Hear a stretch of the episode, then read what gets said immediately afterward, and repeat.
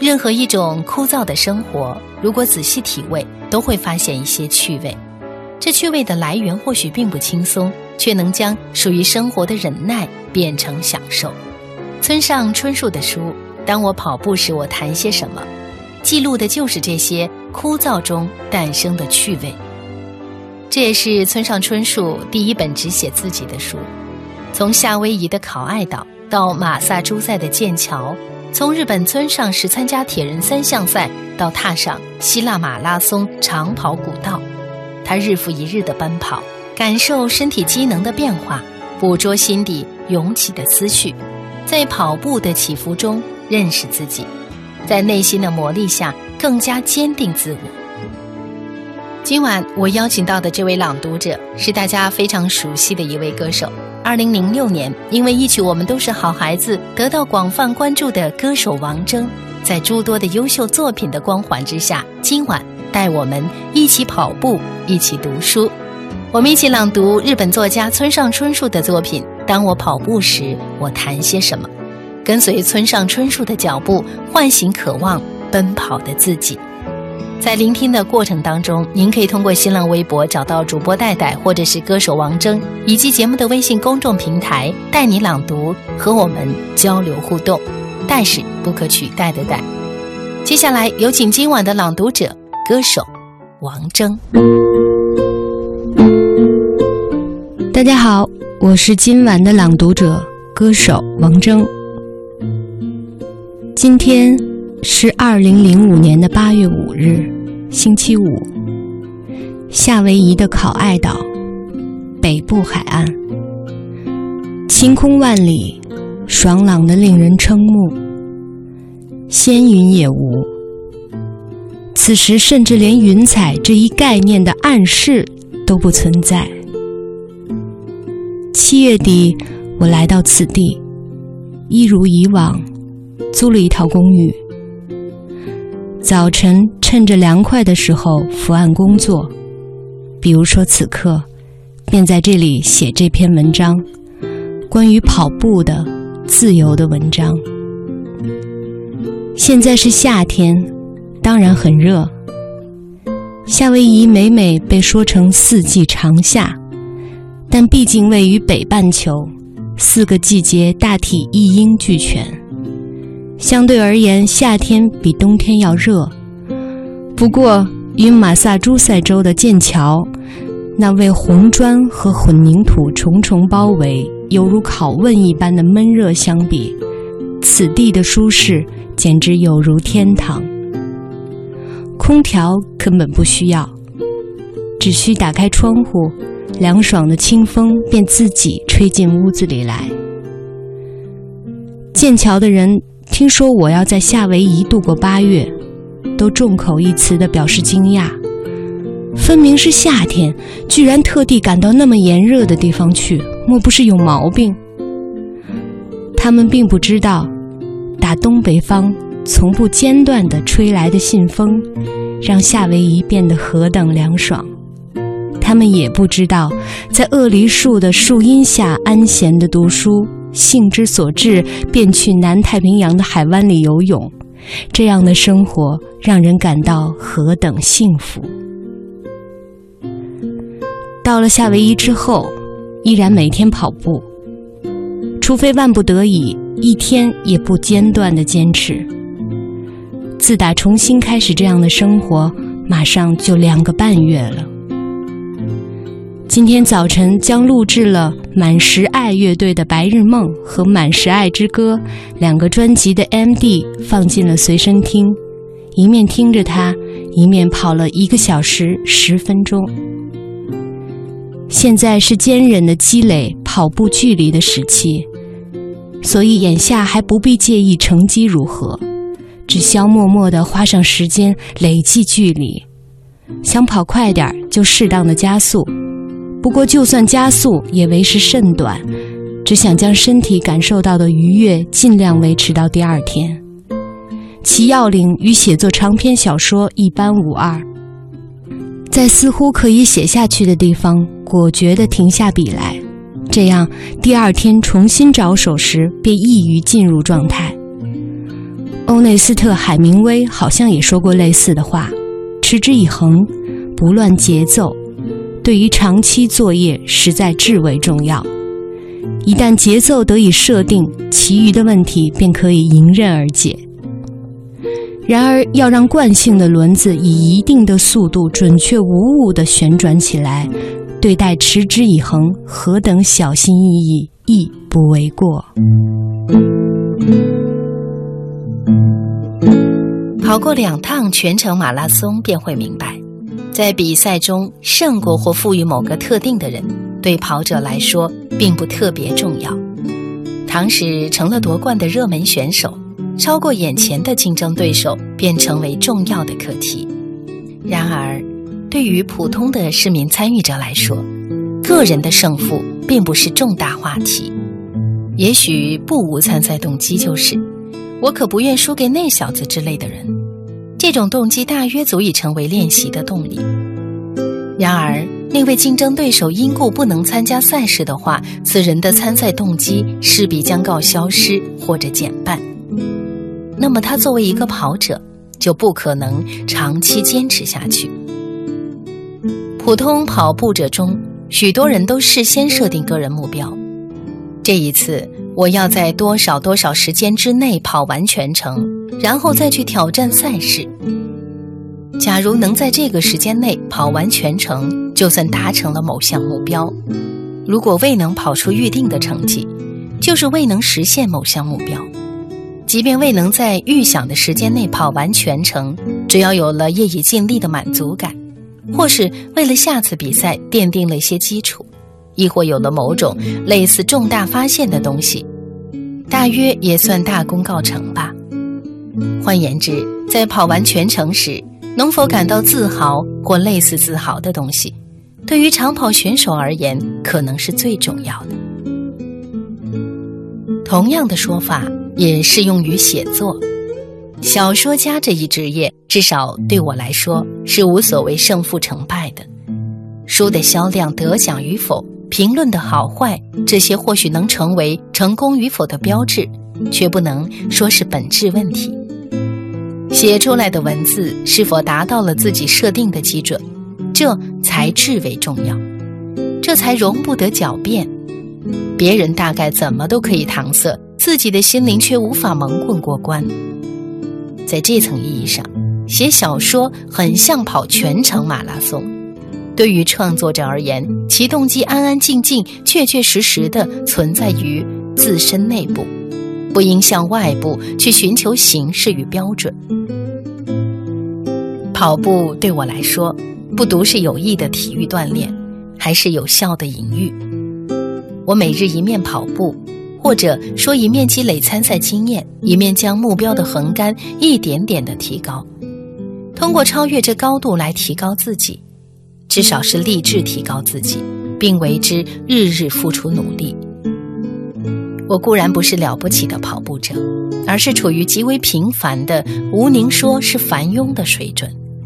然而这个问题根本不重要。我超越了昨天的自己，哪怕只是那么一丁点儿，才更为重要。在长跑中，如果说有什么必须战胜的对手，那就是过去的。自己。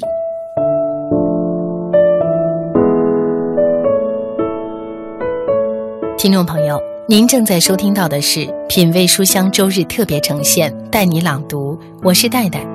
今晚我和歌手王铮一起带你走进的是村上春树的作品。当我跑步时，我在谈些什么？每个人都有自己开始跑步的理由，它或许无关紧要。可一旦投入其中，就会不由自主想跑得更快、更久、更远。被这样的念头驱使，有的人在日复一日中坚持了下来，有的人却中途放弃。这当中的差别大概既在于耐心，也在于对手。跑步也好，写作也好，人生的许多事都需要掌握适度的节奏。不管别人的速度是多少，里程是多少。排序是多少？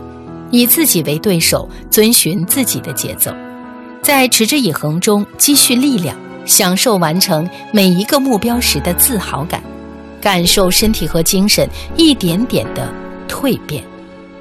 这个道理不仅适用于跑步，也适用于我们的生活。你说起那条回家的路，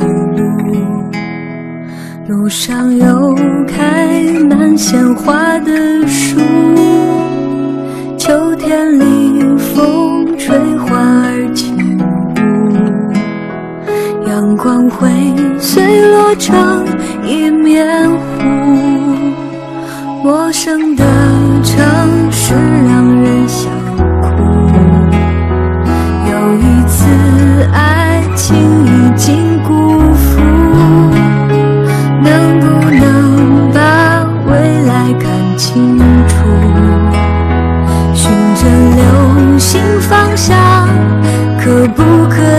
找到幸福？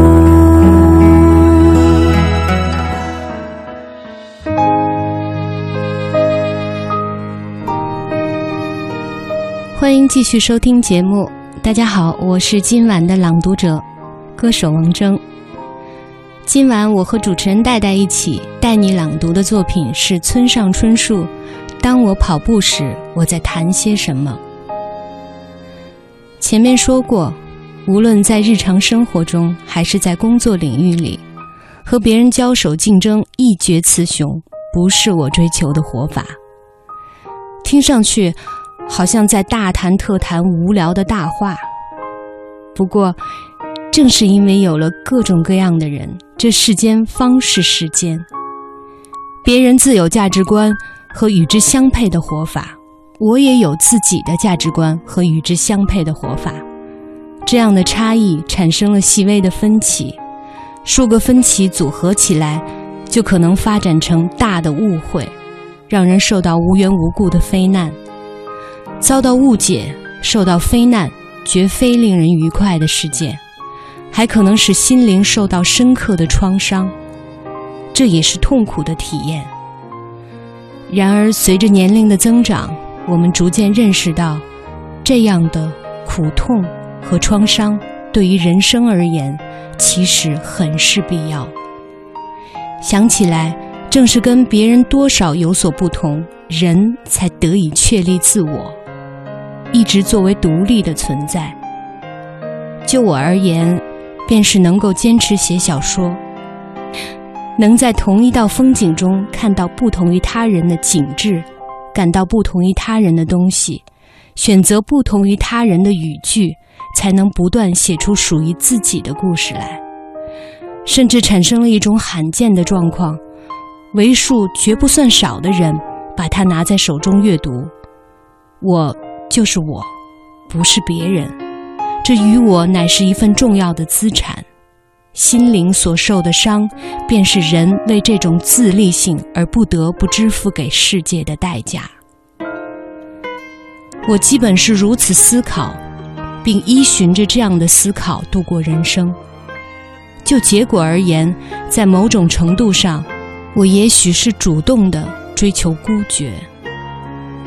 对于操我这种职业的人来说，尽管有着程度上的差异，这却是无法绕道回避的必经之路。这种孤绝之感，会像不时从瓶中溢出的酸一般，在不知不觉中腐蚀人的心灵，将之融化。这是一把锋利的双刃剑，回护人的心灵，也细微却不间歇地损伤心灵的内壁。这种危险，我们大概有所体味，心知肚明。唯其如此，我才必须不间断的物理性的运动身体，有时甚至穷尽体力来排除身体内部负荷的孤绝感。就是着意如此，说是着意如此，勿宁说，凭着直觉行事。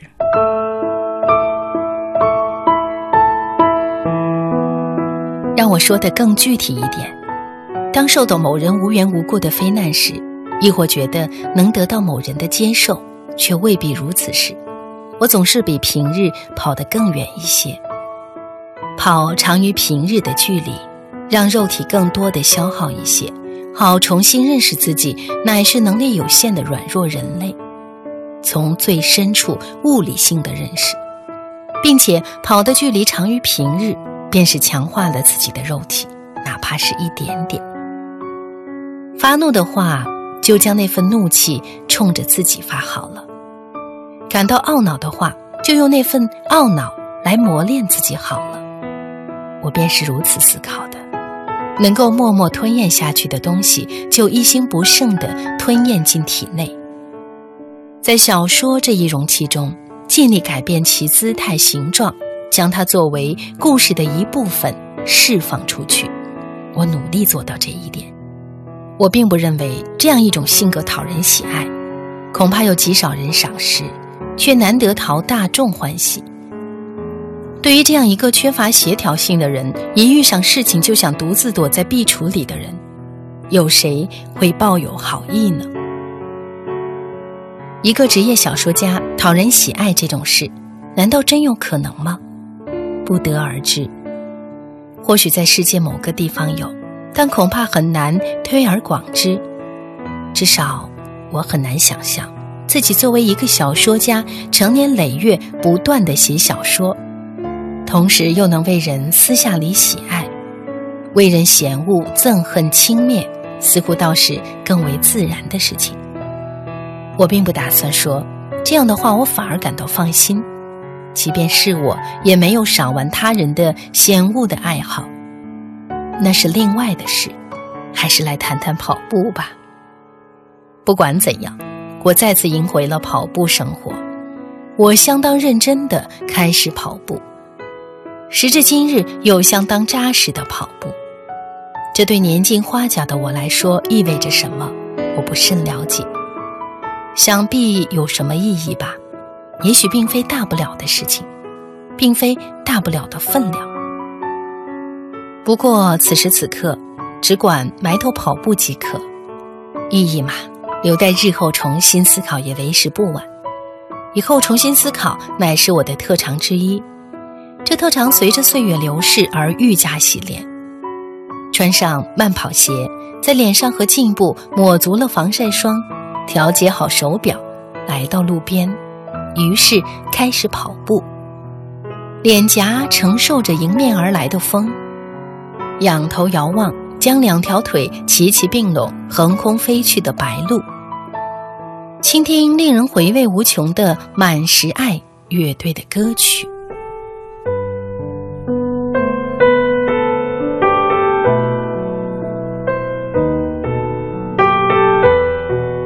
比赛的记录不见提高，但也无可奈何。我跑步时忽然浮想联翩，我已经到了一定的年纪，时间自会拿走他那份额度，怨不得任何人。这就是游戏规则，就如同河水向着大海源源不断的流去一样。自己这种形象，我们只能当做自然光景的一部分，原封不动的接受。这也许不是件令人愉快的事，从中发现的或许也是非值得欣喜若狂的东西。不过，这难道不是无可奈何的事情吗？至此为止的人生，即便不能说是充分，享受了其中的乐趣。此话并非自夸，我的脑子并不怎么好使，我是那种通过有血有肉的身体。通过伸手可触的材料，才能明确认识事物的人。不论做什么，只有将其转换成肉眼可见的形态，我方能领会。说我是知识分子，不如说是一个物质结构的人。诚然，我也有些许理解力，大概有。如果连一丝一毫也无，恐怕怎么也写不出小说来。然而，我不是以在脑子里构建理论和逻辑为生的类型，也不是以思辨为燃料向前进行的类型。毋宁说是给予身体现实的负荷，让肌肉发出呻吟；某些时候是悲鸣，来提升理解的深度，才勉强心领神会的类型。毋庸赘言。这样拾阶而上、循序渐进地得出结论，势必花费时间，也需花费精力。若费时过多，待到终于心领神会，恐怕已为时太晚，时过境迁。然而这也无可奈何，因为我就是这样一个人，想就河流做一番思考，还想就云朵做一番思考，然而心中却是空空。我在自制的小巧玲珑的空白之中，在令人怀念的沉默之中。一味的跑个不休，这是相当快意的事情，哪还能管别人如何言说？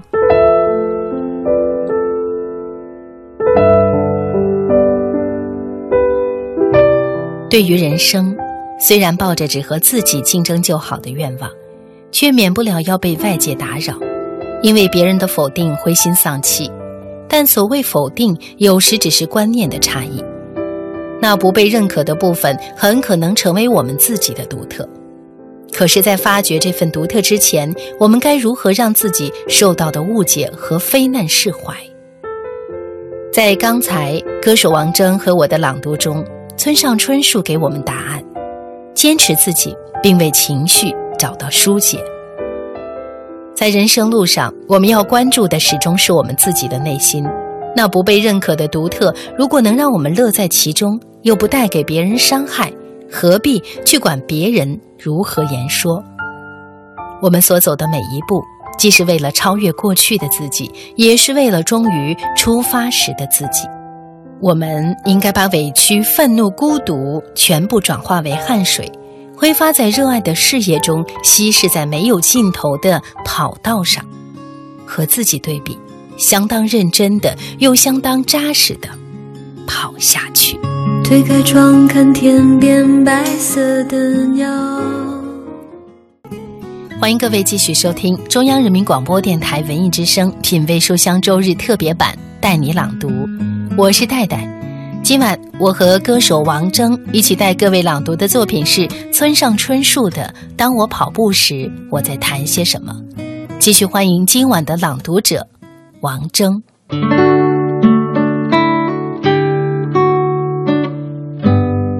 大家好，我是今晚的朗读者歌手王铮，欢迎继续收听节目。今晚我和主持人戴戴一起带你朗读的作品是村上春树的《当我跑步时，我在谈些什么》。八月十四日，星期天早晨，一面用 MD 听着卡拉汤马斯和奥提斯雷丁的音乐。一面跑了一个小时十五分钟。下午在体育馆的游泳池里游了一千三百米。傍晚时分去海滨游泳，然后在位于哈纳雷小镇入口处的海豚餐厅里喝啤酒、吃鱼。是一种叫做 wallow 的白肉鱼，请店家用炭火烤熟了，撒上酱油。配菜则是土耳其式的烤蔬菜串儿。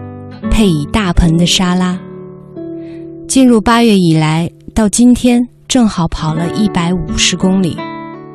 跑步进入我的日常生活是在很早以前，确切说来是一九八二年的秋天。那时候我三十三岁。稍早于此，我在千头谷车站附近经营一家类似爵士俱乐部的店。大学一毕业。因为打工太忙，有几个学分还没有拿到手，该说仍然在学。立刻在国分寺车站的南口开了一家店，经营了三年左右。由于大楼改建，遂迁至市中心。店面算不上大，然而也不算太小，放了一架三角大钢琴。店里勉强可以容纳五重奏乐队演奏。白天供应咖啡，晚间改做酒吧。佐餐佐酒的菜肴也一应俱全。周末还安排现场演奏。这种店当时比较少见，客人顺利的增多，经营也还算不错。周围很多人似乎预测这种业余爱好般的买卖注定不会成功。不谙世故的我不会有经营才干。然而这预测落了空。老实说，连自己都不觉得自己有经营才干，只不过觉得一旦失败了便是穷途末路，才不顾一切拼命努力，勤勉、耐劳、不惜体力。从前也罢，现在也罢，都是我仅有的可取之处。倘若比作马匹，我恐怕不是专事比赛的赛马，而更接近于从事杂役的奴马。我本是工薪阶层家庭出身的孩子，对做生意可谓知之甚少。不过太太却是商家出身，她身上那种类似悟性的东西帮了大忙。任凭我多么优秀，仅靠一介奴马，也注定一事无成。工作很是艰苦，清晨就开始干活，一直得干到深夜，累得筋疲力尽。也曾遭遇种种严峻的局面，也曾抱头苦思却痛无良策，也曾多少次饱尝失望的滋味。然而，我废寝忘食的拼命工作，渐渐的收支趋向平衡，还雇上了帮工。在即将迎来的三十岁的时候，好容易能喘口气儿了。当时从能借钱的地方借足了钱，偿还债务一事大致有了头绪，我终于感到算是告一段落。之前我一心考虑如何生存下去，如何将脸探出水面。几乎无暇分心旁骛，现在好歹算是爬过了人生中一段陡峭台阶，来到一个稍稍开阔些的场所，心里也生出了自信。既然已经安抵此地，今后就算路途多舛，大概也能对付过去。做一做深呼吸，缓缓地环视四周，回过走过来的路，就该采取下一步的进行思考。三十岁迫在眉睫，已然逼近不能再呼为青年人的年龄。于是乎，连我自己也始料未及。我下了决心，写小说。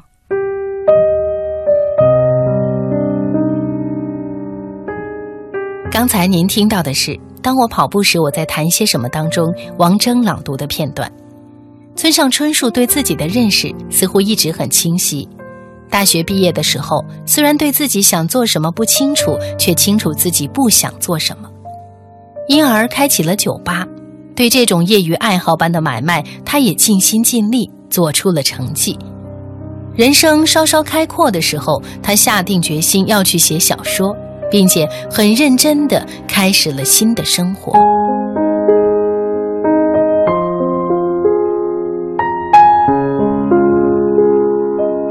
自那之后，我一面经营着店铺，一面写出了第二部不算太长的长篇小说《一九七三年的坛子球》，期间还穿插写了几个短篇小说，甚至还翻译了斯各特·菲茨杰拉德的短篇小说。《且听风吟》和一九七三年的坛子球获得了芥川奖的提名，二者都曾被说成是夺奖热门，然而最终均未得奖。但老实说，我觉得无甚大碍。得了奖，必然又是采访，又是约稿，没完没了，应接不暇，只怕影响店铺的生意。我对这一点更为担心。经营店铺、记账、检查进货、调整员工的日程，自己也钻进吧台后面调制鸡尾酒、烹制菜饯，深更半夜，店铺打烊之后，再回到家里。坐在厨房的餐桌前写稿子，一直写到昏昏欲睡。这样的生活持续了将近三年，我觉得自己活过了相当于普通人两倍的人生。当然，每个日子在肉体上都辛苦煎熬，而一面写小说，一面经营服务业，形形色色的麻烦也前来凑热闹。服务业是无法挑选来客的行当，不管来的顾客是什么人，只要不是太糟糕的，都得笑脸相迎，热情招呼，欢迎光临。出于这个缘故，我邂逅了千奇百怪的人物，也体验了难以想象的事情。在这样的生活中，我率真而积极地吸收了各色各样的东西。大体上说，我是本着向前看的态度，享受着新的人生和由此带来的新鲜刺激。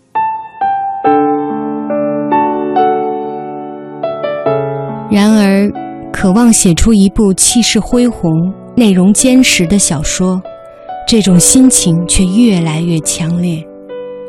最初的两部小说《且听风吟》和1973年的《弹子球》，基本是为了享受写作的愉悦而为。至于品质，我自己也觉得留有太多不尽如人意之处。利用工作间隙摊开稿纸。断断续续地抽空写上半小时、一小时，支撑着疲惫的躯体，仿佛跟时间竞赛似的奋笔疾书，精力也无法集中。采用如此零散的方式写作，即便能写出新颖有趣的东西，也写不出内容深刻、意味悠远的小说。既然将当小说家的机会给了我。并非人人皆会碰上这等好运气，我便想尽己所能，完成一本自己也满意的小说，一本就行。萌生这样的欲望原是自然而然。我的确有这样的想法，肯定能写出气派更大的作品来。经过深思熟虑，决定店铺暂且关门歇业。花上一段时间专心致志写小说，在那个时候，我开店的收入远远高于当小说家的收入，不过只好狠下决心，忍痛割爱了。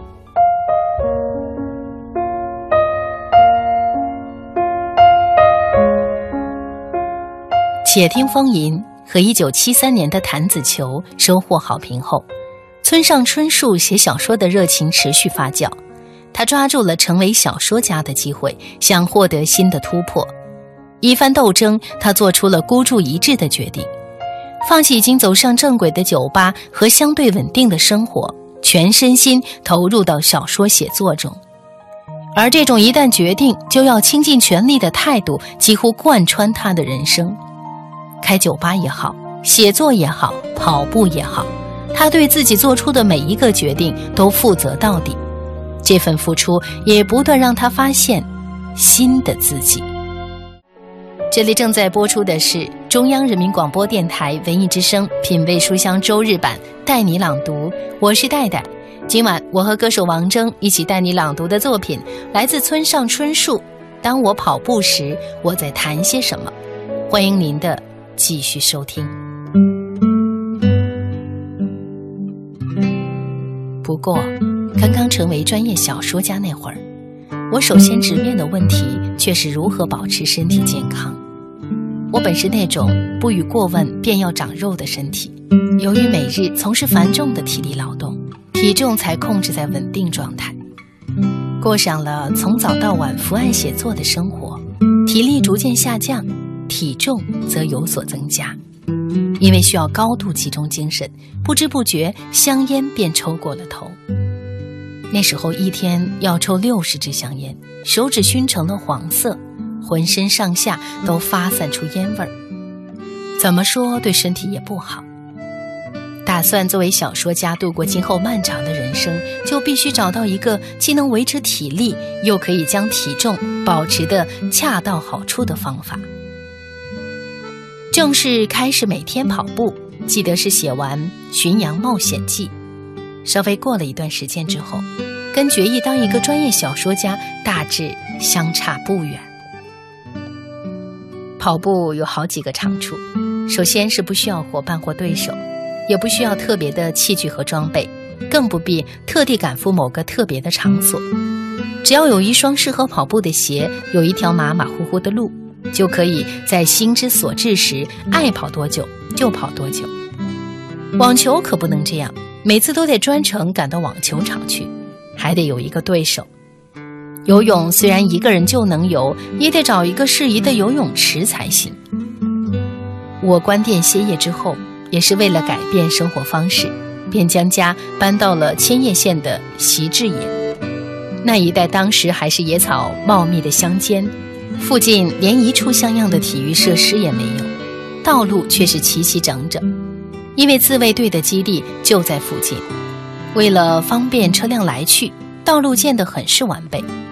恰好我家附近有一个日本大学理工学部的操场，大清早那会儿的四百米跑道可以自由的使用，因此在众多体育项目中，我几乎毫不犹豫的，也许是别无他选，选择了跑步。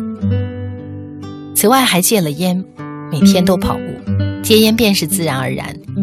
戒烟诚然不是一件轻而易举的事，但是你没法儿一边吸烟一边坚持跑步。还想跑得更多，这一自然的想法成了戒烟的重要动机，还成了克服脱瘾症状的有效手段。戒烟仿佛是跟从前的生活诀别的象征。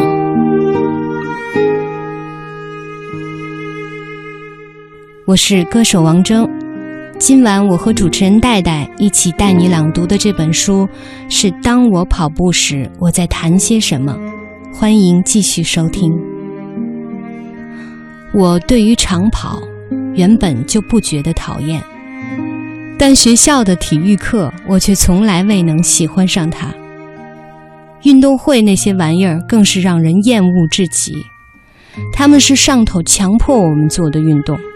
喏，跑起来，逼迫我在不喜欢的时间去做不喜欢的事情。对此，我从小就无法忍受。反之，倘若我自己想做的事情，在自己想做的时间，爱做多少就做多少，我会比别人做得更加卖力。我的运动神经和反射神经并非特别出色，不擅长那些速战速决型的体育项目，但是长距离的跑步和游泳与我的性情相符。我对此多少心知肚明，所以我才没什么不适应，将跑步当做生活的一部分，顺理成章地接受了。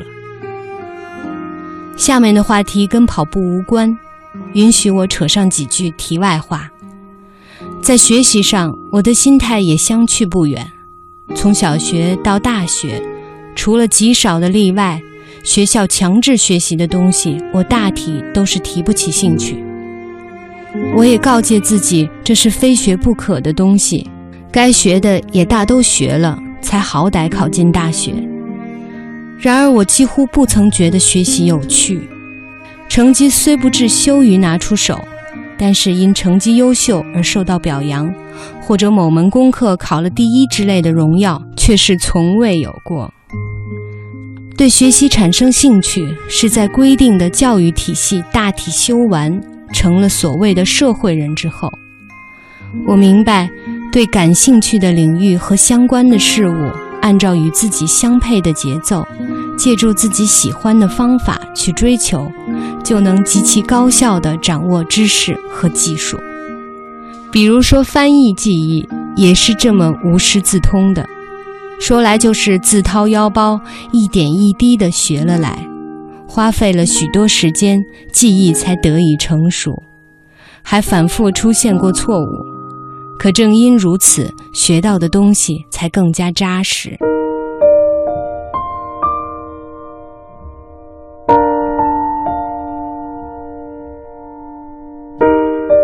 投入跑步，戒掉香烟，是为了拥有健康的身体。从而与不健康的写作生活相互平衡，改变生活方式是为了让习性变得规律，以适应重复枯燥的写作生活。趋于独处，尽量远离人际交往的繁杂，是期望为写作创造更好的心境和环境。准备以小说家的身份生活下去的村上春树，将自己的生活步调全部调整成了写作模式。就连这些原本为写作服务的副业——跑步、戒烟、独处，他也顺理成章地坚持了下来。梦想的实现虽然有机遇和运气的差别，但更多的差距却产生于个人的努力。虽然村上春树说，对感兴趣的领域和相关的事物，按照与自己相配的节奏，借助自己喜欢的方式去追求就好。但追求的过程无一例外需要坚持和付出。为了你的梦想，你能坚持多久，又能付出多少？我们常说想到什么就去做吧，却没有人强调一旦开始就要倾尽全力。倾尽全力本身就是为我们考验梦想的过程。倾尽全力付出了，失败后也能坦然重新开始；倾尽全力获得了成功，就能更坚定地走下去。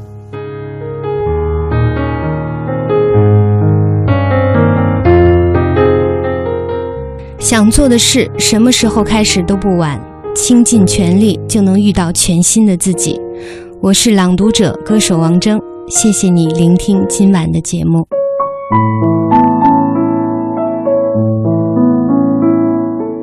谢谢今晚的朗读者、歌手王铮。